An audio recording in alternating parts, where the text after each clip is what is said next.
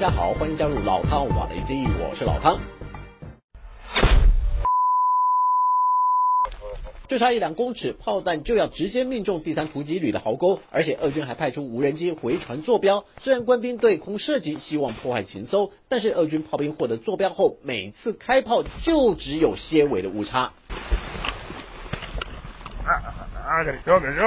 第三突击旅公布影片，指出驻守巴赫姆特的俄军在即将入冬的这段时间，突然变得非常活跃，似乎摆脱过去严守阵地的束缚，恨不得把憋了好长时间的怨气和怒气，借由一发又一发的炮弹，朝第三突击旅的阵地倾巢而出，而且几乎弹无虚发。就在俄军拼了命不断开炮时，第三突击旅官兵只能窝在壕沟里，等待俄军停止射击后，才有机会搜集情报，以研判俄军狂轰滥炸的背后究竟具有什么样的战术需要或战略意图。就在这个时候，官兵又发现了一架俄军无人机朝阵地飞来，刚好成为第三突击旅官兵的出气筒，举起步枪就是一轮点放，打不到没关系，只要沿着无人机的飞行轨迹撒子弹就是了。分裂总算是皇天不负苦心人，了结掉俄军的无人机。根据乌克兰军方情报透露，俄军这段时间试图夺取位在巴赫姆特以南的阿德里伊夫卡和克里什基夫卡两座城市，希望突破俄军在巴赫姆特的西南防线。但是俄军的行动并没有成功，反而遭到第三突击旅的重创。据称，战败的俄军留下大批重伤者和阵亡同袍的遗体，在仓皇之中撤离战场。不过，这项消息并没有得到俄罗斯方面的证实。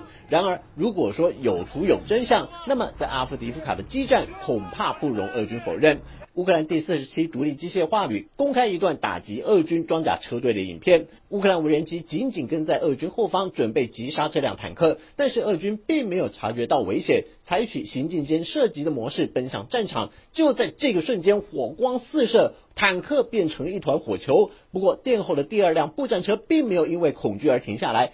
反倒是加快速度，一路开炮向前冲，但是依旧躲不过乌克兰无人机的锁定。命运如同第一辆坦克的画面重播，唯一不同的是，这辆步战车被击中后发生了二次爆炸，巨大的威力把炮塔炸飞到半空中，零件喷溅到好几公里之外。尤其俄军前段时间才在阿夫迪夫卡遭遇重创，为什么没过多久又卷土重来？不得不令人好奇，到底阿夫迪夫卡有什么迷人之处？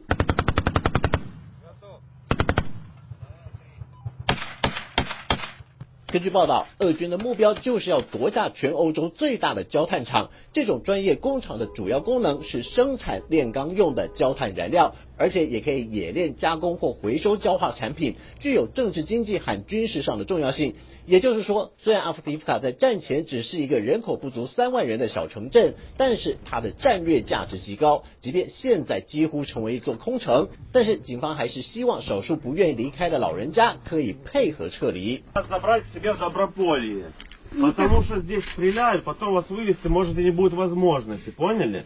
А что я там буду делать? Жить спокойной жизнью. Там свет Нет. есть, вода, все да. есть.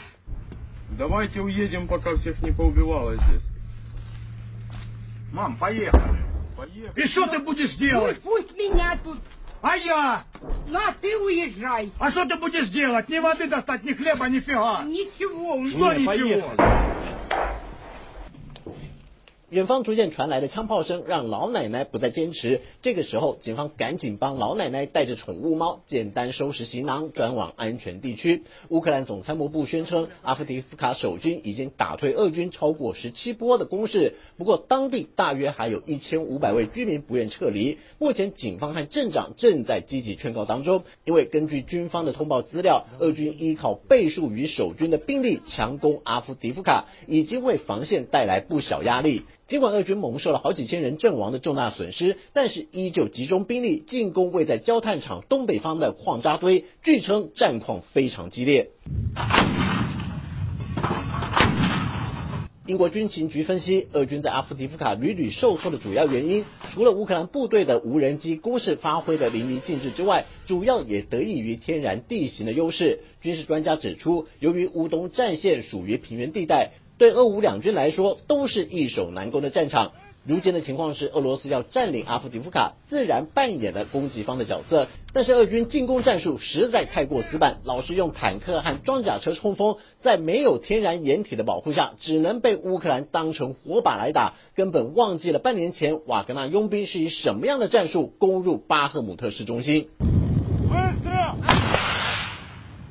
当时在普里格金的亲自带领下，瓦格纳佣兵放弃装甲突击战术，而是以步兵小分队的方式化零为整的渗透到市区，然后再集结成为一支完整的武装力量，慢慢把乌克兰守军逼退到市中心以外，完成占领任务。如今的阿夫迪夫卡战役几乎就是巴赫姆特围城战的翻版，只不过负责进攻的俄罗斯正规军指挥官战术素养确实比不上普里格金。也因此，现在传出正在车臣接受训练的瓦格纳佣兵，有可能带着巴赫姆特战役的经验重返乌克兰战场。